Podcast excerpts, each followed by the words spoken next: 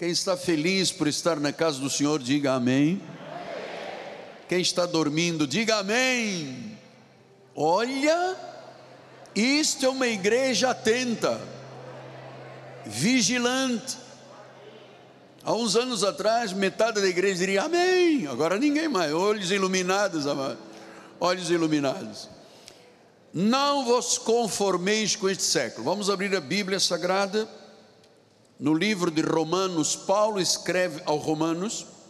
Não se esqueça que Paulo escreveu aos Romanos e Deus saberia e sabia que haveria uma igreja chamada Igreja Cristo Vivo que no século 21 daria ouvidos à voz da graça através de Paulo. Ele pensou na Igreja Cristo Vive. Diz assim a palavra do Senhor, Romanos 12, 1 e 2.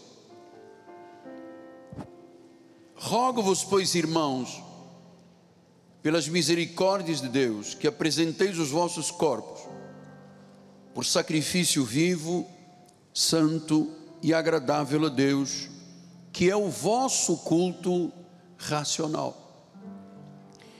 E não vos conformeis com este século, não vos conformeis com este século, mas transformai-vos pela renovação da vossa mente, para que experimenteis qual seja a boa, agradável e perfeita vontade de Deus. Não vos conformeis com este século. Vamos orar ao Senhor. Senhor Jesus Cristo, é uma bênção estarmos em tua casa é uma honra, Deus, no meio deste mundo de trevas, no meio desta sociedade tão complicada, no meio de dias difíceis, tu nos separaste, tu nos chamaste, tu nos selaste para o dia da redenção, nos deste uma vocação celestial. E dentro desta vocação como ovelhas, nós temos a capacidade de ouvir a tua voz, Pai. De ouvir a tua voz. Portanto, Senhor, usa as minhas cordas vocais, usa a minha mente, usa todo o meu ser, diminuído na carne sobre este altar, e o Senhor exaltado através da minha vida, Senhor. Usa-me para que a palavra seja pregada com ousadia, que os mistérios sejam conhecidos, o evangelho da graça revelado em o um nome de Jesus Cristo. E a igreja do Senhor diga amém, amém e amém. Muito obrigado, doutor Carlos. Meus amados irmãos, minha família, santos preciosos, povo eleito, pedras que vivem meus filhinhos na fé. O apóstolo tem, por instrumentalidade de Deus, pregado e ensinado que existem dois tipos de sabedoria. Uma, a sabedoria humana, a sabedoria deste século, e a sabedoria de Deus, que é revelada pelo Espírito, e é a única forma de vivermos a boa, perfeita e agradável vontade de Deus. Então, Paulo explica isto à igreja, porque a igreja de Coríntios era cercada de filosofia grega, era cercada de oradores, né, é, eloquentes, havia retórica entre eles, havia uma filosofia chamada filosofia dos gregos. Então Paulo vem e diz: Olha, isto que vocês estão ouvindo chama sabedoria deste século. Eu tenho algo maior do que a sabedoria deste século, que é a sabedoria de Deus. Então ele escreve a Coríntios e explica isso em 1 Coríntios 2. Vamos lendo a palavra, eu vou fazer alguns comentários. Ele diz: Eu, irmãos, quando fui ter convosco, anunciando-vos o Evangelho de Deus, não o fiz com ostentação de linguagem ou de sabedoria. Ele está falando de uma sabedoria humana. Está falando, eu não estou anunciando como é, Sócrates, Platão, os demais filósofos, né, que tinham uma eloquência humana muito grande, tinha uma oratória muito intensa. Ele diz: Não, isso não é o que eu estou ensinando. Ele diz depois no versículo 2: Eu decidi nada saber entre vós, senão a Jesus Cristo e este crucificado. E foi em fraqueza. Portanto, ele reconhece que na carne, amado, o pregador não tem nada de especial. Diz, foi em fraqueza, foi em temor, foi em grande tremor que eu estive entre vós.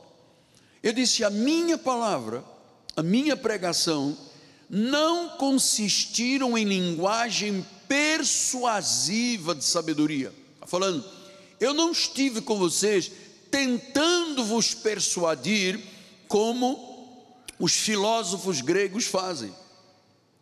Ele diz: Eu vim trazer na realidade uma demonstração do Espírito e do poder.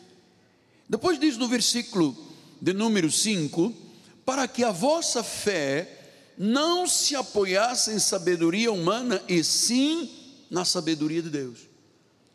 Quer dizer que o que a filosofia, com a sua retórica, com a sua eloquência, oferecia ao povo, não era algo abençoador e transformador. Ele disse: Isso é sabedoria humana, isso não muda a vida, isso não traz cura, isso não traz transformação, isso não traz regeneração. Ele disse: eu vim no poder de Deus. Então, amados, toda a erudição, todo o raciocínio, toda a lógica humana, ela é absolutamente geradora de instabilidade ao ser humano. Instabilidade. Sabedoria humana não salva. A persuasão mental não transforma. Paulo está dizendo, não é a sabedoria, é, sabe, tem líderes pregadores que fazem curso de comunicação, de é, formas de agir com os seus gestuais, com as suas palavras. Isto tudo se chama filosofia humana, não transforma a vida, não salva o que faz a vida realmente se transformar em vida é o poder de Deus, é a sabedoria de Deus. E depois ele disse, no versículo 6: Entretanto, expomos sabedoria entre os experimentados. Portanto, a sabedoria já é parte de um grupo que saiu de uma vida de menino, de criança espiritual, evoluiu, amadureceu e se tornou experimentado. Então ele disse: o experimentado, a pessoa que tem olhos espirituais iluminados, aquele que nasceu de novo, aquele que tem uma identidade com Cristo, ele é chamado à luz da Bíblia de experimentado. Ele disse: não, porém, com a sabedoria deste século. Veja, já é a terceira vez que nós estamos falando de uma sabedoria deste século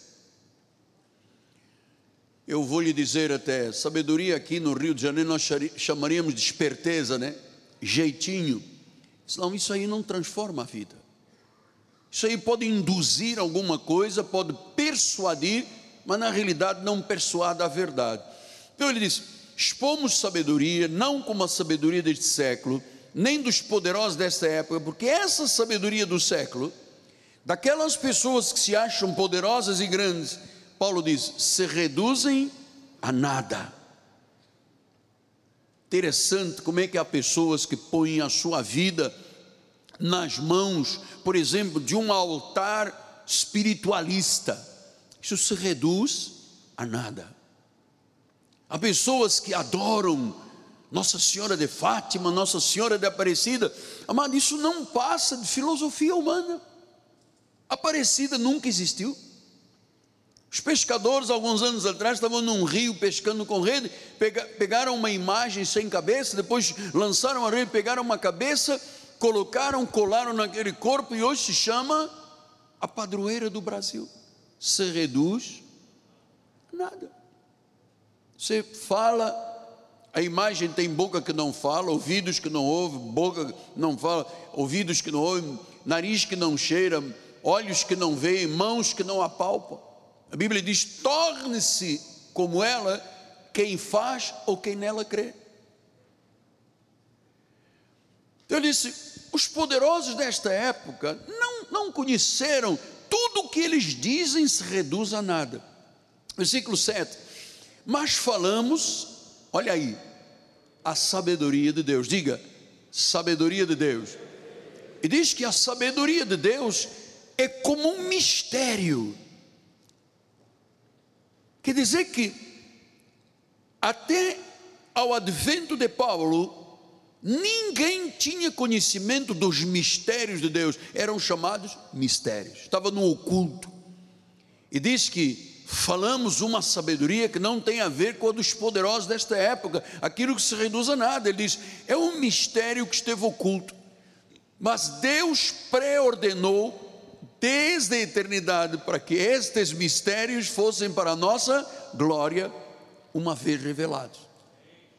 Isto é maravilhoso porque diz o versículo número uh, 8, 8: sabedoria essa que nenhum dos poderosos deste século conheceu, porque se conhecessem a sabedoria de Deus, jamais teriam crucificado o Senhor da glória. E depois diz no versículo número 10: Mas Deus não revelou pelo Espírito. Então a igreja agora através do ministério de Paulo, não foi Pedro, não foi João, não foi Marcos, não foi Tiago, o único apóstolo que revelou a graça de Deus foi o apóstolo São Paulo. Ele disse: Eu, como prudente construtor, como arquiteto, eu lancei os fundamentos da igreja. Ou seja, até Paulo, a igreja estava ligada a onde? Ligada à sinagoga, estava ligada ao judaísmo através de Paulo, a igreja se separa da sinagoga e se estabelecem as igrejas. Tanto que os cristãos no passado eram chamados de os do caminho. E pela primeira vez em Antioquia, diz o livro de Atos dos Apóstolos, eles foram chamados de cristãos. Então, eles não eram mais do caminho, não era mais um grupo religioso, alguma coisa efetivamente era demonstrado por aquele grupo em Antioquia que mostrava Cristo. Por isso eles foram chamados de cristãos pela primeira vez. Eles refletiam Cristo.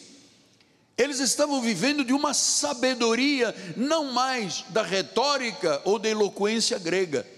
Estavam agora seguindo a vontade de Deus, a sabedoria de Deus.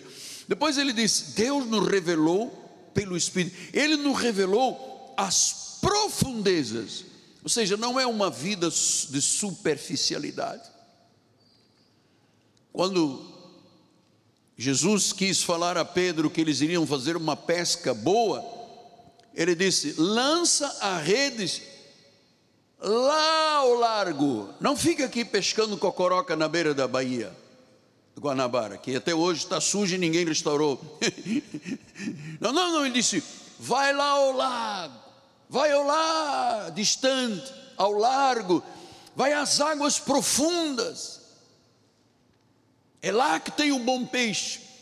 Ou seja, quando eu entro nas águas profundas dos mistérios de Deus, é que eu encontro o significado da minha vida. Isso é maravilhoso. Então, sabedoria do Evangelho não é um Evangelho cheio de filosofia, um Evangelho intelectualizado, ou quizás um Evangelho misturado com esoteria gnosticismo, porque existe hoje um, um Evangelho que é misturado com esoteria, esotérico, né? se você acender uma vela, se você beber desta água, se você colocar um óleo na cabeça, se você. Isto chama-se esoterismo.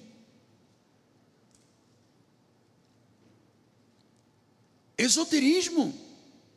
Então, onde está a sabedoria de Deus? A sabedoria de Deus está personificada no livro de Provérbios de Salomão. E ele diz em Provérbios 1:7, o temor, vem, agora anota algumas coisas, não está aí na sua apostila, mas estão aqui nos meus comentários só para enriquecer o assunto. Ele diz: o temor do Senhor é o princípio do saber. Salomão ensina diz: você quer ter um princípio de vida, quer ter um norte, quer ter uma bússola, é no temor do Senhor. Ele disse: mas os loucos desprezam a sabedoria e o ensino. Portanto, o nosso ministério sempre foi um ministério que nunca desprezou o ensino. Nós temos 20 minutos de louvor, nós temos uma hora no mínimo de mensagem. Nós nunca desprezamos o ensino, porque é uma loucura se a vida não é dirigida pela sabedoria de Deus e pelo ensino. Então, Jesus, na sua natureza humana, ele era a fonte do bem-estar, era a fonte da salvação, ele é o, aquele que trouxe a revelação, abriu o jogo, vamos dizer assim, ele rasgou o verbo, e nada mais em Cristo pode ser oculto, nada mais. E como é que ele, na sua natureza humana, agiu? Anote aí, Lucas 2,52 diz assim a palavra do Senhor: crescia Jesus em sabedoria, viu? Sabedoria de Deus. Quem não segue a sabedoria de Deus é louco, vai se dar mal. Os meus patrícios portugueses vai dar com o burrinho nas águas. Carioca já fala mal, vai quebrar a cara. não é verdade? Então diz: crescia Jesus em sabedoria, em estatura, em graça. Olha, primeira coisa não foi a estatura daquele menino que aos 12 anos discutia com os doutores na sinagoga. Ele disse: a primeira coisa que ele tinha de crescimento era a sabedoria. Então, Jesus, na sua sabedoria, nos fala da sua salvação eterna, fala dos segredos que foram abertos, que foram revelados. Agora, Jesus era homem, tinha estatura, tinha graça, tinha sabedoria, mas ele era Deus. E no livro do profeta Isaías fala o que que o Espírito do Senhor agia e de que forma agia sobre Jesus. Ele diz: repousará sobre ele o Espírito do Senhor. Depois ele fala: espírito de sabedoria, espírito de entendimento, espírito de conselho, espírito de fortaleza, espírito de conhecimento, seis, cinco, e espírito de temor. Então nós estamos aqui diante das sete, o que é completa redenção, que é o espírito da sabedoria agindo através de Jesus nas nossas vidas. Ele quem traz a sua transformação através dessa sabedoria. Olha, irmãos, deixa eu dizer uma coisa: cada um de nós tem um testemunho. Há pouco nós ouvimos o casal, Bispa Fátima e Geraldo, dizendo: entramos aqui no fundo do poço. O que, que eu dei para eles beberem, comerem óleo, sal? Não. Foi que o fato de que aprenderam a sabedoria de Deus. Aquilo que esteve oculto Deus abriu o verbo, disse: Olha, está aqui. Se você viver destas verdades, o temor da sabedoria é o princípio da vida. Então você começa a ver, em primeiro lugar, diz que o Espírito do Senhor é um espírito de sabedoria. Sabedoria. É um espírito de sabedoria. No livro de Mateus 13, 54 Diz assim: E chegando na sua terra, ensinavam na sinagoga, de tal sorte que se maravilhavam e diziam: De onde lhe vem esta sabedoria? E os poderes miraculosos. O povo, quando ouvia Jesus pregar, dizia: Mas de onde vem essa sabedoria? O que ele diz não é a eloquência retórica, filosófica da Grécia. De onde vem? Isto não é do governo de Roma. Isto é uma sabedoria predestinada. Sabedoria esta que gera uma vida miraculosa. Paulo explicou isto com profundidade. Ele disse em Colossenses 2, 2 e 3: Para que o coração deles seja confortado, vinculado juntamente em amor, e eles tenham toda a riqueza da forte convicção do entendimento para compreenderem plenamente o mistério de Deus Cristo. Agora nós vamos saber o que é o mistério de Deus que ele já revelou à sua igreja. Diz, versículo número 3: Em quem todos os tesouros da sabedoria e do conhecimento estão ocultos. Quer dizer que na pessoa de Jesus, toda a sabedoria, todo o conhecimento, toda a força, todo o poder estão na pessoa de Jesus. E disse: estão ocultos em quem todos os. Amado, eu vou lhe dizer uma coisa: conhecer a graça de Deus é abrir um tesouro para a nossa vida. Eu vivi muitos anos de ministério como um escravo espiritual, sem alegria da salvação, lutas, problemas, dificuldades, guerras, temores, tremores, até que um dia, numa grande angústia de vida, num momento de depressão violenta, eu tive a coragem de dizer: Senhor, cristianismo é isto? Isso que nós vivemos de insegurança, um dia é salvo, um dia não é salvo, um dia perdeu a salvação, um dia apagou o nome do livro da vida, um dia o demônio, o diabo, cuidado, faz jejum. É isto, foi para isto que o Senhor veio, se fez carne, cumpriu o seu ministério, foi crucificado, sepultado, ressuscitou o terceiro dia, para eu ficar na igreja dizendo salvação se perde. E eu me recordo já tem muitos anos atrás, hein? foi 89 por aí. Quando estudava com o meu professor William Van Dyck, há pouco eu falei do filho, Guilherme, e da esposa Magali, estava estudando com ele no ateliê, e nós estávamos estudando, ele, ele sabia praticamente metade do Novo Testamento, quase de cor em grego, era um hebraico, era um fenômeno. E eu estava ali bebendo dessa fonte, assim como Paulo aprendeu aos pés de Gamaliel. E ele olhou para mim no seu sotaque de holandês assim: Miguel Ângelo, salvação se perde? Eu disse: Claro, óbvio que se perde. Ele disse: Então você já perdeu a salvação. E eu fiquei muito assustado. Eu disse: Já perdi a salvação, meu Deus, quer dizer que eu vou para o inferno, professor? Ele disse: Não, você só não conhece. Foi lá, abriu João as minhas ovelhas me ouvem, elas me seguem, eu lhes darei a vida eterna, jamais perecerão, e ninguém as arrebatará da minha mão. Então ele diz: Você, alguém te arrebata das mãos de Jesus? Diz: Não, então você é salvo. Ah, e não é salvo até quinta-feira que vem, é salvo para sempre. E aí começou a graça de Deus, aí começou a revelação de nós entendermos e buscarmos essa, esses tesouros da sabedoria. Mateus 12, 42 disse: A rainha do sul se levantará no juízo com esta geração condenará, porque veio dos confins da terra para ouvir a sabedoria de Salomão. E eis aqui está quem é maior que Salomão. Então as pessoas iam a Salomão para ouvir sabedoria E agora vem a palavra de Mateus diz: "Mas há alguém que é mais sábio que Salomão. Sua sabedoria é maior. É a sabedoria de quem é maior. Quer dizer que em Cristo a sabedoria está personificada em Provérbios, mas diz que quando você conhece o Cristo, a sabedoria que toma conta da tua vida é muito maior do que a sabedoria que teve Salomão. O indivíduo pode nem ter cultura geral. Eu conheço gente que não pode estudar, não sabe ler qualquer coisa, mas quando entra na Bíblia sabe ler.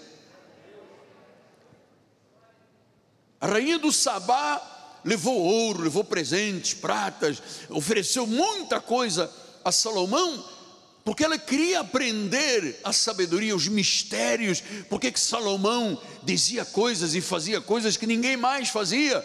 Um dia levaram, duas mulheres levaram uma criança a presença do rei, e uma delas disse: Olha, o filho, o meu filho estava aí, estamos dormindo com o bebê na cama, e o meu filho morreu, na realidade dizia, oh, não, mas sabe o que é? Não é filho dela, é meu filho. E começaram uma discussão de quem era a mãe da criança que não tinha morrido, estava viva. E como uma dizia que era a mãe, a outra também dizia, era palavra contra palavra, Salomão diz: traz uma espada, põe aqui a cabeça do bebê. E quando ele levantou a espada para dividir ao meio, a verdadeira mãe disse: Não! Pode dar o filho para ela. Ele diz: Esta é a mãe verdadeira.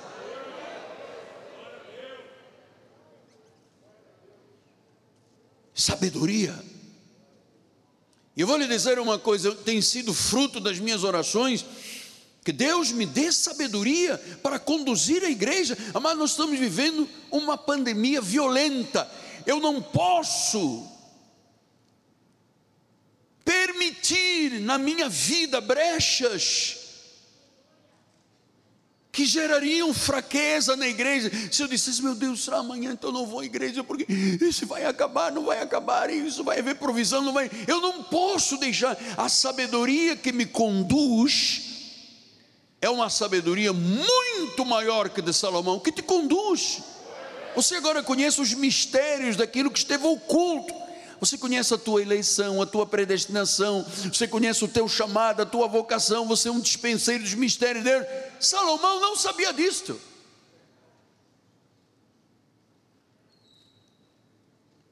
Primeiro Coríntios 1, 22 e 24 diz: Porque tanto os judeus pedem sinais, como os gregos buscam sabedoria. Veja, o próprio povo grego não estava mais aceitando a filosofia oratória e retórica dos filósofos, que foram homens poderosos, mas se reduziram a nada. Diz o versículo 24: Mas para os que foram chamados, tanto judeus como gregos, pregamos Cristo. Diz o Cristo, que é o poder de Deus, é a sabedoria de Deus. Ou seja, quando você ouve a respeito de Cristo, você está conhecendo a sabedoria de Deus, o espírito de conhecimento, revelação de conhecimento, sabe? Esse espírito que move a vida de um cristão, experimentado, experimentado. Então, meus amados, a mente divina, os decretos de Deus, são as profundezas do coração de Deus, profundezas de verdade, profundezas de plenitude Romanos ainda diz 11:33, anota por favor. Oh, profundidade da riqueza. Paulo estava impactado, porque Paulo conhecia a lei. Ele disse: Eu me avantajo aos demais da lei. Eu sou cidadão romano, eu sou cidadão judeu, eu sou do sinédrio, eu sou a favor dos votos auditáveis e Ah, não, peraí. Vamos voltar, vamos voltar para mim. Ele disse: mas eu conheci uma profundidade de uma riqueza, tanto de sabedoria como de conhecimento. Estava impactado. Apesar de toda a sua posição social, ele disse: Isto é sabedoria humana. Isso acaba e gera nada. A sabedoria, os mistérios. Ele chegou a dizer: quão insondáveis são os seus juízos, quão inescrutáveis os seus caminhos. Como é que eu posso duvidar de Deus se a profundidade da riqueza de sabedoria me foi revelada a mim e a você? Não porque o dízimo não é de Deus, é porque a igreja tem que ter rock. A igreja boa tem rock. A igreja boa é que isso faz um auê, uma zoada dentro da igreja. Não, senhor. Igreja boa é a igreja sábia, é a igreja que tem conhecimento, é a igreja que tem um Deus vivo. Hum? Oh, profundidade de riqueza, de sabedoria, de conhecimento. Agora veja, para terminar esta primeira parte aqui, da, não estava na apostila, Tiago 3, ele diz, Tiago 3, 13, ele diz: quem entre vós é sábio e inteligente? Mostrem mansidão de sabedoria. Não é no grito. Igreja não é no grito. Vida espiritual não é no grito. Ele disse: Você é sábio, é inteligente. Então mostre com mansidão de sabedoria, mediante um condigno proceder as suas obras. E ele disse: Pelo contrário, tendes em vosso coração inveja amargurada, sentimento faccioso de divisão, nem vos glorieis diz, nem mintais contra a verdade. Esta não é a sabedoria lá do alto. Antes, agora você veja, a sabedoria humana, ela é terrena, animal e demoníaca. Terrena, animal e demoníaca. Por isso, é quando vem a sabedoria deste século e disse: não, nós cremos numa ideologia de gênero, nós acreditamos no casamento entre dois homens, duas mulheres, nós acreditamos no poliamor, nós acreditamos que o aborto é a liberdade da mulher. Amado, isto é terreno, isto é animal, isto é demoníaco. Podes crer e assinar embaixo, amado. É uma sabedoria humana, não é que desce lá do alto. Então qual é a diferença do que desce lá do alto, meu amigo pastor Miguel Ângelo? Se há inveja, se há sentimento faccioso, se há confusão, diz aí, quando é uma sabedoria animal, terrena e diabólica, há confusão e toda espécie de coisa ruim. Agora veja uma igreja dirigida por uma sabedoria terrena, animal e demoníaca. Este feijãozinho broto mil reais.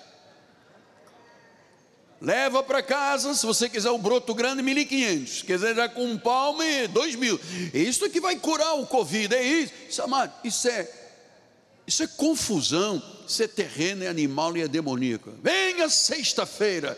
Sexta-feira nós vamos fazer uma unção, um quebrantamento de um quebrado, de um encosto.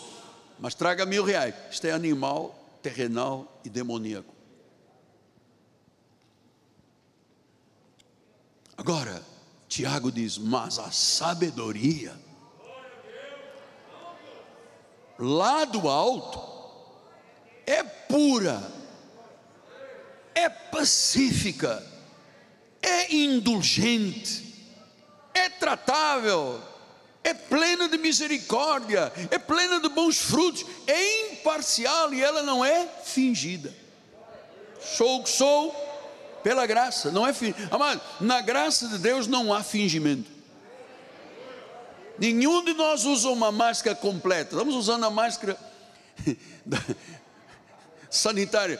Mas os gregos usavam uma máscara no teatro chamada persona, ou amarrado, ou segurando com a mão. Então eles estavam ali representando um papel teatral. A vida de um crente não é um persona, não tem uma nós não somos aqui dentro, depois chegamos lá fora somos outras pessoas e em casa outro e depois no trabalho somos outro. Não, se eu sou verdadeiro na igreja, eu sou em casa, eu sou no meu trabalho, na minha empresa, nos meus negócios. Isto é sabedoria de Deus. E você sabe que quando Paulo diz que Deus revela as profundezas do seu coração. Veja que Daniel, vamos voltar lá para a apostila, Daniel 2,22 diz: Ele revela o profundo. O que é dia a dia você conhece, mas o profundo é Ele que revela aquilo que está escondido. Conhece o que está em trevas e com Ele mora a luz. Deus conhece tudo, amado. Nada pode ficar escondido nesta terra. Thank you very much. Diz que Deus revela o profundo. Então, sabe o, o encanto deste, deste ministério o extraordinário? É que nós às vezes passamos aqui uma hora, uma hora e quinze estudando. Raramente você vê uma pessoa se levantar e ir embora da igreja. Você vê o desejo que você tem pela palavra da verdade. Amado, eu já vivi isso aqui a semana toda quando eu preparei o recado. Meu coração é apaixonado por Jesus, pela Sua palavra, por isto que é profundo. Não é demônio sai, demônio entra, pombagina. É o profundo. São a, a profundeza de conhecimento. Então a igreja atual os seus conhecimentos humanos, com a sua pregação limitada, dizem que o crente é aquela pessoa que não fuma, não bebe, não adultera e não dança. Isso é a mensagem hoje em dia. Mas se você passar numa vitrine e vir lá no Barra Shopping aqueles, aqueles modelos vestidos, também não baila, não dança, não fuma, não bebe, não adultera e não é salvo. É apenas um modo, um modelo. Então, há pessoas não cristãs que também não fumam, não bebem, não bailam e não adulteram, mas estão em trevas. A igreja atual trabalha com duas vertentes: pecado e diabo e inferno. Demônios, encostos, sal, óleo, corrente, sacrifícios, jejuns, vigílias, batismos. Isto é, isto é a vertente da igreja atual. Por isso é que Paulo diz: igreja, não vos conformeis com este século. Então, se eu não posso me conformar com este século, vou me conformar com o quê? Com aquilo que Deus diz. Amado, leva isto a sério, por favor. Não te conformes com este século. Conforme diz, está na Bíblia, eu creio. Deus diz que sim, eu digo que sim. Deus diz que não, eu digo que não. Mas o senhor não acha que a Bíblia está antiquada e nós podíamos dar um, um jeito? Amado, não diga isso nunca mais na vida. Isto não existe palavra mais atual do que a Bíblia Sagrada. O Deus a quem servimos é o mesmo de ontem, de hoje e para sempre. Então, vale a pena você pegar a sua Bíblia, botar no seu coração e viver o que a Bíblia diz, vai sair bem a tua vida. Por isso é que Jesus diz: olha lá, João 10, 27 a 29, ele diz: As minhas ovelhas ouvem a minha voz, eu as conheço, elas não ficam lutando comigo no Facebook, no Instagram, no YouTube. Elas me seguem. 28. Eu dou vida eterna, eu lhes dou vida eterna, jamais perecerão. E ninguém as arrebatará da minha mão. Os americanos dizem: No one can snatch them of my hands. Ninguém pode arrancar, arrebatar, snatch them, arrebatá-los das minhas mãos. Ninguém pode podem montar uma cilada com um monte de trabalho de macumba, não toca na tua vida. Pastor, mas olho grande eu tenho medo. Ah, olho grande é um problema oftalmológico, mas tem que ir ao, ao médico para fechar um pouco o olho. Pastor, mas eu botaram na porta da minha casa lá duas galinhas mortas. Aquilo ali me trouxe um mal. Até hoje eu brinco com meu marido. Eu falo, ah, você está acreditando em galinha morta bate na tua vida? Aliás, agora até com a pandemia ficou tão caro o frango. Você está usando caldo de galinha, né? Mais barato, 13,20. Versículo 29.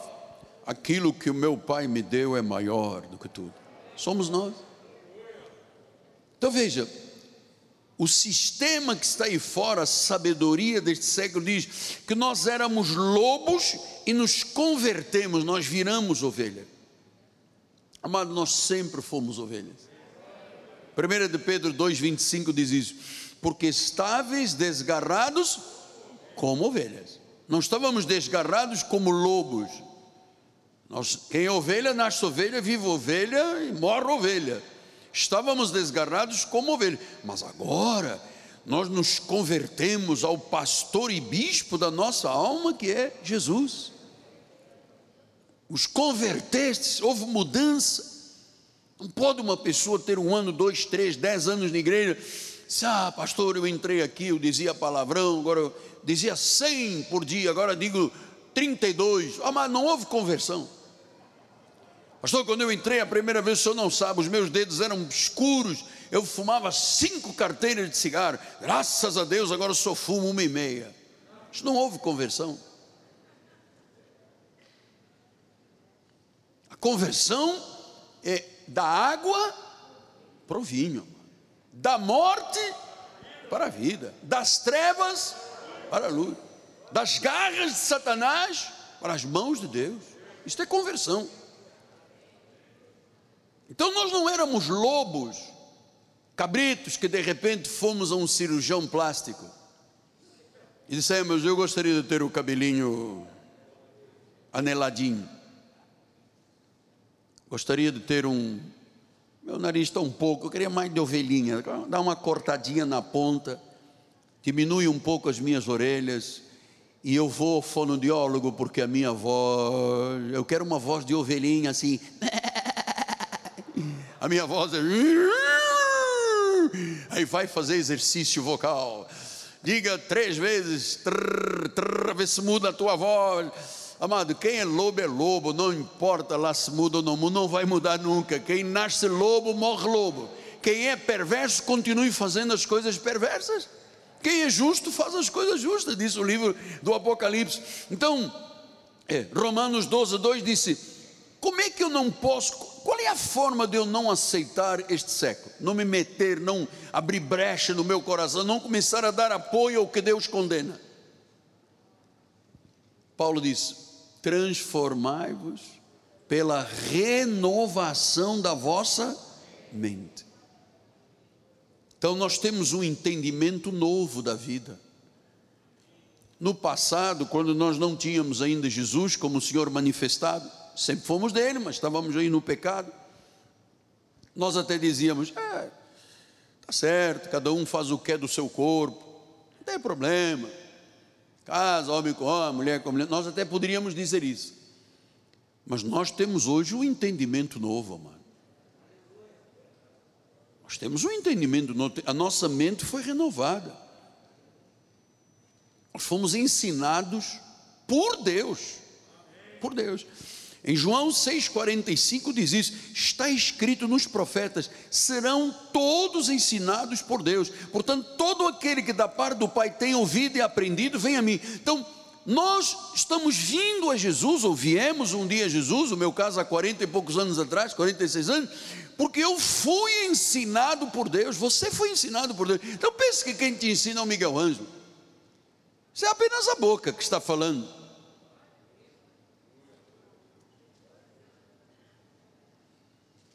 Sotaque, sotaque é sotaque. De vez em quando eu entro num lugar, as pessoas dizem, o senhor é português? Eu falei, não, não, eu sou chinês. É o sotaque, me identifica.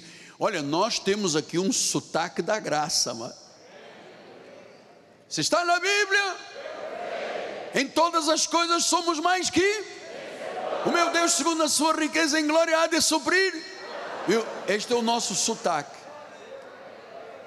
Baseado. Quero lá, vamos lá, vamos lá. Baseado na graça. Ensinados por Deus. João 14, 26 diz: Mas o Consolador, o Espírito Santo, a quem o Pai enviará em meu nome, esse vos ensinará todas as coisas. E fará lembrar de tudo o que tenho dito. Então, amado, Todas as coisas que eu sei diariamente vêm à minha mente, porque isto é obra do Espírito Santo. Ensinados por Deus, o Espírito ensinará. 1 Coríntios 2,13, disso também falamos, não em palavras ensinadas pela sabedoria humana, mas ensinadas pelo Espírito, conferindo coisas espirituais com espirituais. Quer dizer que nós na igreja estamos sendo ensinados pelo Espírito, sim, a voz, o sotaque e tal, o timbre, é, é meu, de um angolano português, mas na realidade mais brasileiro, já vivo aqui há muito mais anos. Mas é o Espírito que ensina.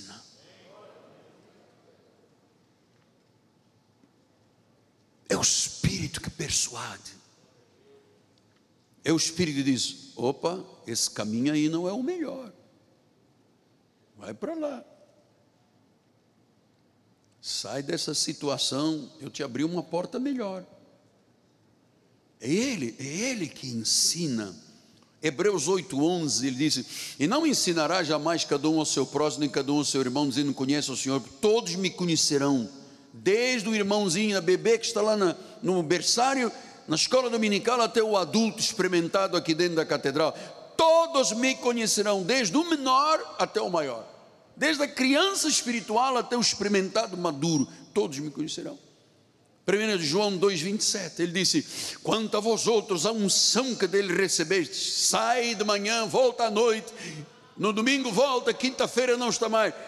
A unção permanece. E você não tem necessidade de alguém te ensinar isso. Você tem uma unção mas como a sua unção vos ensina, ah, a unção de Deus nos ensina a respeito de todas as coisas, é verdadeira, não é falsa, permanecer nele, como também vos ensinou, não é verdade, a unção permanece. Versículo número 20 disse: E vós possuís a unção que vem do Santo, e você tem conhecimento disso. Então, assim, nós temos, na graça de Deus, um vocabulário de ovelha aquilo que nós ouvimos de Jesus, aquilo que é unção do Espírito Santo, aquele espírito de repouso e tranquilidade e descanso que o Senhor nos concedeu. Então, quando ouvimos a graça, a nossa mente se renova, ela se torna nova no entendimento, no conhecimento. A sabedoria deste século não tem nada a ver com isso. João 6,65 disse: por causa disto é que vos tenho dito: ninguém pode vir a mim se pelo Pai não for concedido. É o Pai, sabe? O Espírito Santo é Jesus, Jesus é o Espírito Santo, o Pai é o Filho, o Filho é o Pai, eu e o Pai somos um. Nós não cremos numa trindade, até que o senhor sabe que trindade celestial não está na Bíblia. Foi Constantino de Roma que criou. Nós conhecemos um Deus triuno, Deus único se manifesta de três formas: na criação como Pai, na redenção como Filho, Pentecostes em diante, como Espírito Santo.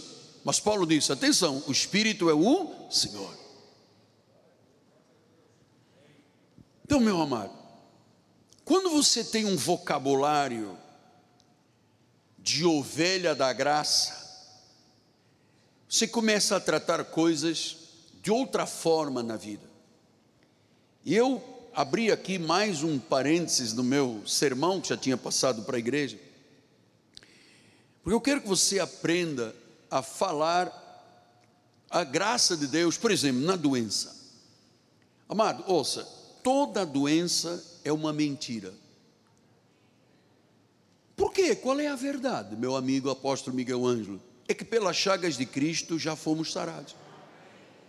A doença não pode permanecer em nós. A Bíblia diz: Nós já fomos sarados. Este século não nos pode matar. Nós temos a mente renovada pelo Espírito Santo e o decreto de Deus sobre o povo de Deus é vida sã. Na cruz do Calvário, ele encravou pecados, maldição, castigo, dor e enfermidade. Fomos abençoados como crente Abraão. Logo, nós não podemos simplesmente aceitar a doença. Você tem que reagir. E eu entendo, amados, que eu devo agora uma palavra à igreja, espero em Deus tempo e sabedoria, né? Porque tem que ser sabedoria de Deus. Você sabe que eu não tenho condição de convencer ninguém. Nunca convenci ninguém de nada. É uma luta para eu convencer de alguma coisa e nunca convence ninguém. Mas o Espírito que faz, e fala e age através da minha vida é o Espírito que está em você, então tem que haver coincidência nisso aqui. Deixa eu conversar um pouquinho sobre questões de saúde. É, e cabe-me a mim, com todo respeito, tratar disso, porque eu sou o líder da igreja. Ah, nós temos que entender por que, que a Bíblia fala de saúde e longevidade. Porque os efeitos da velhice têm que ser reduzidos. Porque, amados, uma coisa é eu viver muitos anos e morrer jovem, né? Eu, eu, eu vou viver muitos anos, mas com juventude. Porque os efeitos do envelhecimento são deletérios. Veja o que, que diz o Salmo 103,5. É Ele que farta de bens a tua velhice. De sorte que a tua mocidade, aquilo que você era lá atrás, Ele diz, se renova na tua vida. Então, meus irmãos, esta é a fonte, este é o segredo da longevidade ele diz que Deus farta de bens a velhice e a nossa mocidade é renovada como a águia se renova. Você sabe que a águia, quando chega a uma certa idade, ela precisa de mudar o bico, ela precisa de mudar as garras, as plumas, as penas, para se tornar uma nova águia. Ou ela faz isso ou ela morre. Então ele diz: quando ela se renova, é porque a velhice se transforma numa mocidade. Então o cristão não precisa de deteriorar lentamente o seu corpo, sua mente. O cristão não tem que viver curvado pelas doenças da velhice, sob os cuidados da pessoa, bota numa casa de repouso e deixa morrer vovó lá. Não, nós não temos. Nós, amados, nossos genes são outros. A palavra de Deus promete vida longa e saúde em todos os dias da nossa vida. Olha o que, que diz o Salmo 91, 16: saciá-lo-ei com longevidade. Então, Deus está dizendo: olha, você vai ter vida longa, mas com saúde. Diga, receba essa palavra. Quer dizer que este é o nosso DNA do espiritual, este é o nosso DNA espiritual. Nós não temos que aceitar, ah, porque eu agora já cheguei aos 60 anos. Você sabe, amado, é, alguns anos atrás, você lê notícias aí dos jornais assim, velhinha atropelada com 40 anos. Já era uma velhinha, 40, uns anos atrás, pessoa de 40. Amado, as coisas mudaram de tal monta, porque o povo de Deus também está acordando para esta realidade. Nós temos um DNA espiritual. É verdade que nós temos um DNA físico. E às vezes a pessoa diz: Puxa, papai morreu tão cedo. Vovô também, vovô era pastor, vovô morreu muito cedo. Então havia uma, um estigma na nossa vida, porque meu pai morreu antes dos 60 anos. Faltava um mês e meio para completar 60 anos quando papai morreu. E então o estigma da família era assim: e tem quatro filhos, nenhum passará dos 60 anos. Eu ouvi isto aqui montes de vezes. Meu irmão mais velho tem 72, o outro 70, eu 68 e vem mais dois atrás, 66, 64.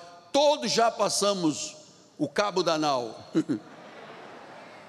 o cabo lá das tormentas, passamos todos. Então aquilo era um estigma. Eu me recordo, nós temos uma senhora amiga lá em Portugal, uma empresária, que a funcionária, todas as vezes que nós íamos, ela dizia: Puxa, minha mãe morreu com 51 anos de câncer de mama, vovó morreu com 51 anos de câncer de mama, e eu vou fazer 51 anos.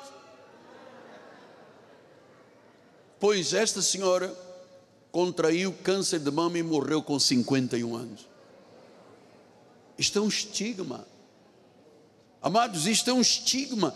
É verdade que no DNA físico existem muitas, muitos, muitas células que vieram lá de trás doentes, mas Josué 14, 10, ele diz assim: olha o que, que disse Josué: Eis agora o Senhor me conservou em vida como prometeu. 45 anos ah, desde que o Senhor falou esta palavra a Moisés, andando Israel ainda no deserto, e agora sou de 85, versículo 11 estou forte ainda hoje, como no dia de Moisés. Portanto, ele diz: Eu estou igual com 45, ah, com 85 anos quando eu tinha 40. E ele diz: Eu tenho força para o combate, tanto para sair como para voltar. Olha, já estava com 85 anos. Não havia decrepitude na vida deste homem. Amados, todas as pessoas nascidas de Deus têm o DNA de Deus. Abraão viveu 175 anos, Josué 110, Moisés 120, Matusalém, vocês sabem, 969, Adão 930, Noé 950. Olha quando Moisés morreu com 120 anos, olha diz: tinha Moisés a idade de 120 anos quando morreu, não se lhe escureceram os olhos nem se abateu o vigor. Moisés não usava um fundo de garrafa. 120 anos, diz que não se abateu. Família não punha fralda, tira a fralda, põe no sol, tira do sol. São 10 e 20, agora o raio ultravioleta, vai entrar o raio infravermelho, tira do sol, põe no sol, põe manteiga no rosto, bota café em pó para não se queimar. Amado, ele diz: não, diz que os olhos dele não escureceram, não tinha catarata, não tinha glaucoma, não tinha nada, e, e não se abateu. Oi, eu receba esta manhã o milagre do teu DNA, meu amado. Receba aí, receba aí longevidade. Pastor, mas como é que o senhor assume aqui publicamente? Não é um perigo? O senhor está falando em 120 anos. Amado, Gênesis 6,3: o perigo então é de Deus. Então disse o Senhor: O meu espírito não agirá para sempre no homem, pois este é carnal, e os seus dias serão 120 anos. Glória a Deus. Os seus dias serão 120 anos. Então, você vê, 11 vezes na Bíblia fala em 120 anos. Pastor, o que quer dizer 120 anos? É uma medida perfeita do tempo. É como se você vivesse uma juventude renovada todos os dias, com 80, com 90, com 100 anos. Pastor, eu estou recebendo essa palavra. Cara, nós vamos andar juntos nesta vida por muitos anos. Nós temos um DNA, os nossos genes, os nossos genes são espirituais. O nosso DNA é físico, é verdade, papai, papai, mas a vovó, mas nós temos um DNA espiritual.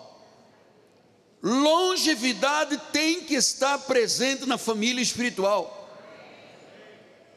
Então você veja Salmo 90, 10. Pastor, mas eu ouço dizer tanto este Salmo 90, 10. Os dias da nossa vida sobem 70 ou havendo vigor 80. Neste caso, o melhor deles é câncer enfado, tudo passa e nós vamos. Pastor, mas o senhor está dizendo 120 anos, agora está dizendo 70, 80. Deixa eu lhe explicar.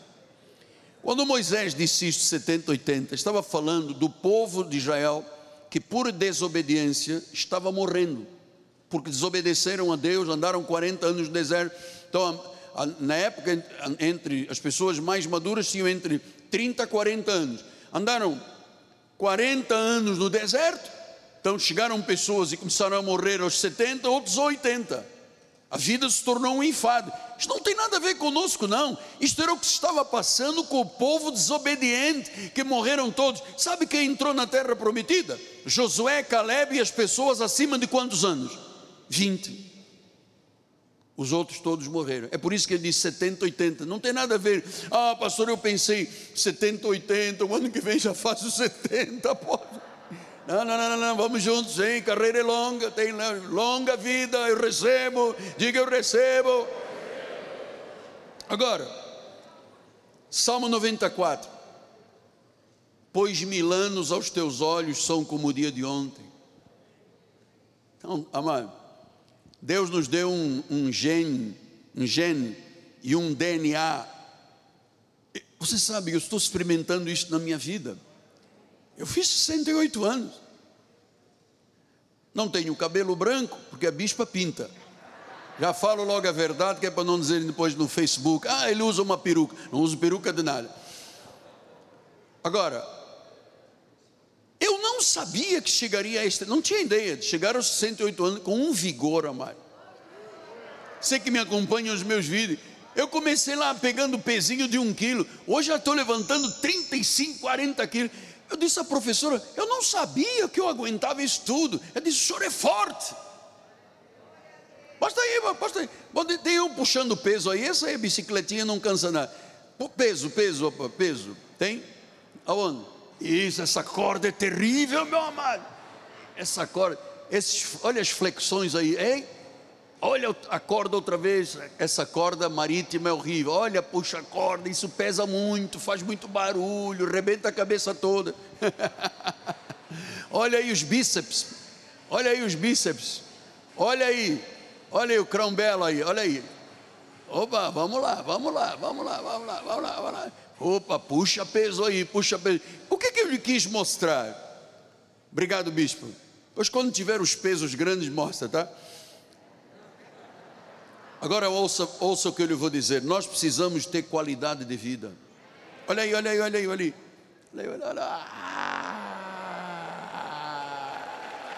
Olha aí, olha aí. Sabe o que, que eu estou fazendo?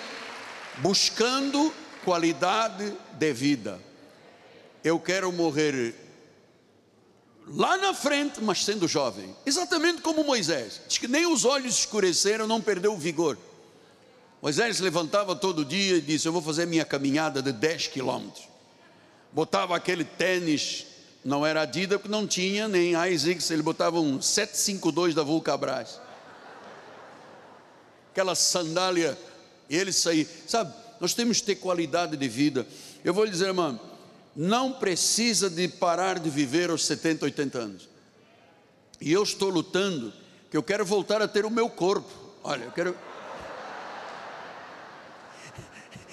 Arnold Schwarzenegger era ficha de telefone. Então ouça, não precisa de parar de viver aos 70, 80 anos.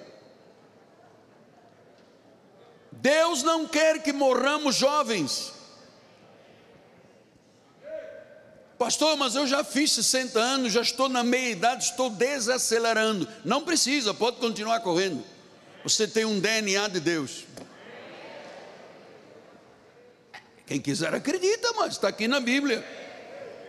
Então, nós fomos conhecidos desde antes da fundação do mundo.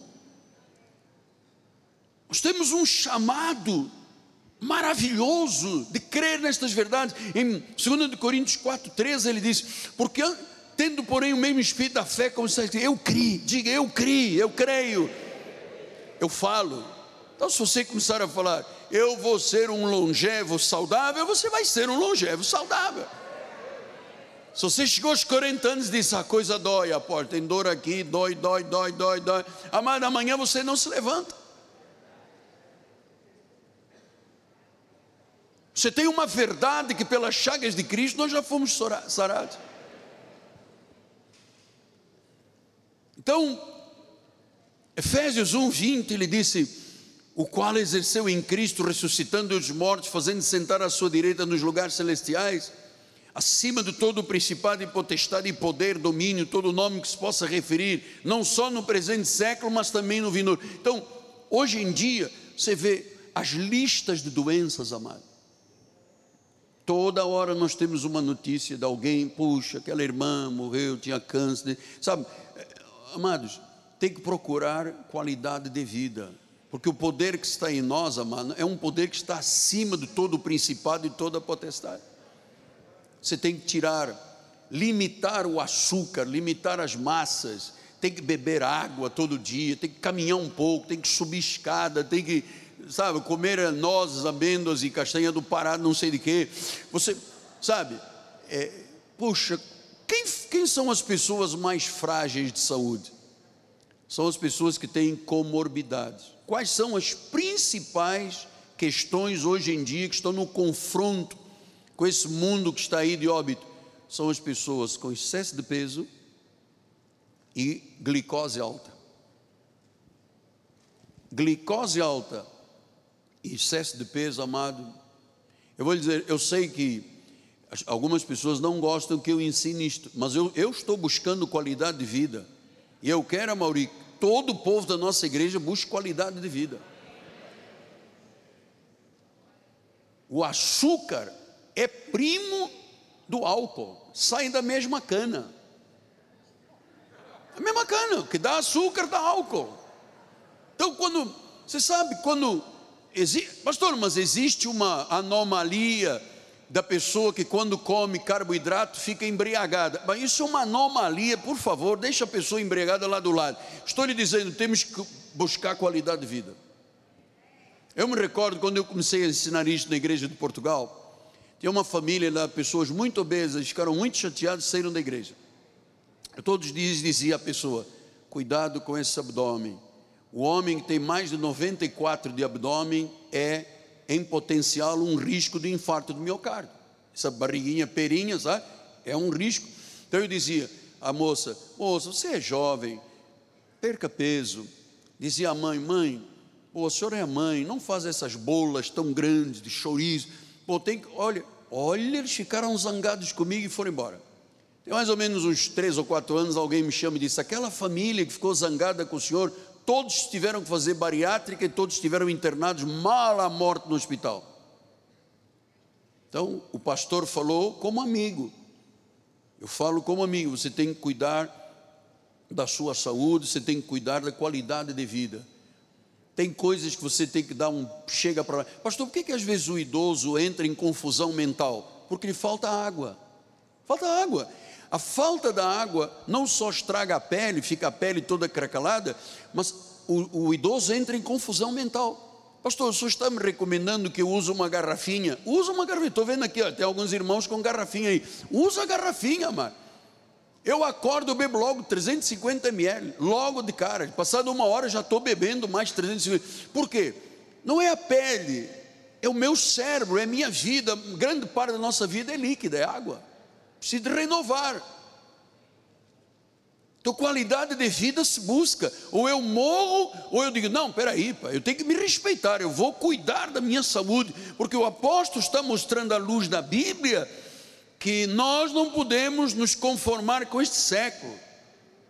Este século é enfranquecido, é frágil. O sistema do rameirismo deste século, nós não podemos. O sistema deste século é o seguinte: comamos e bebamos, que amanhã morreremos. Este é o sistema do século.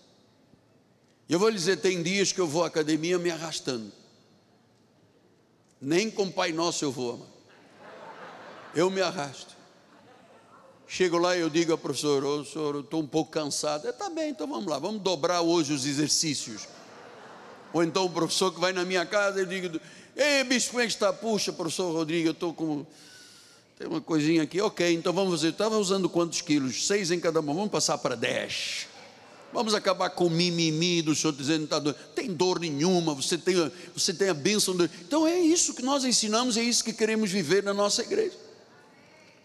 Então, caminhamos para o último minuto.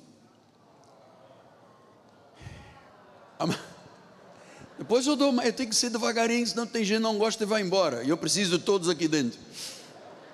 Ouça, nós temos os pés na terra, mas a nossa cabeça, a alma e espírito estão em Deus, amado.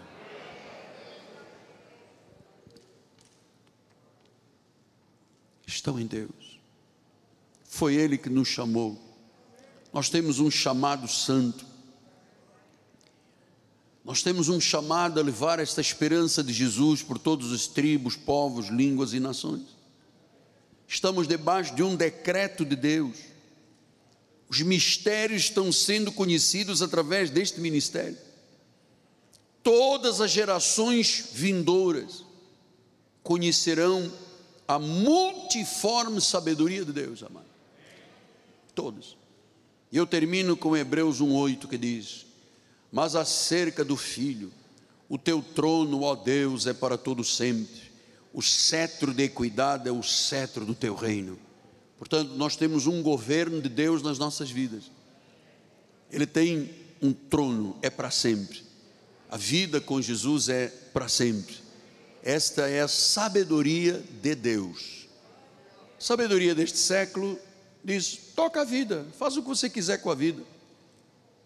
Está grávido, não quer, faz aborto não quer opção do que Deus criou você para ser homem e mulher, assuma, todo mundo tem direito de fazer.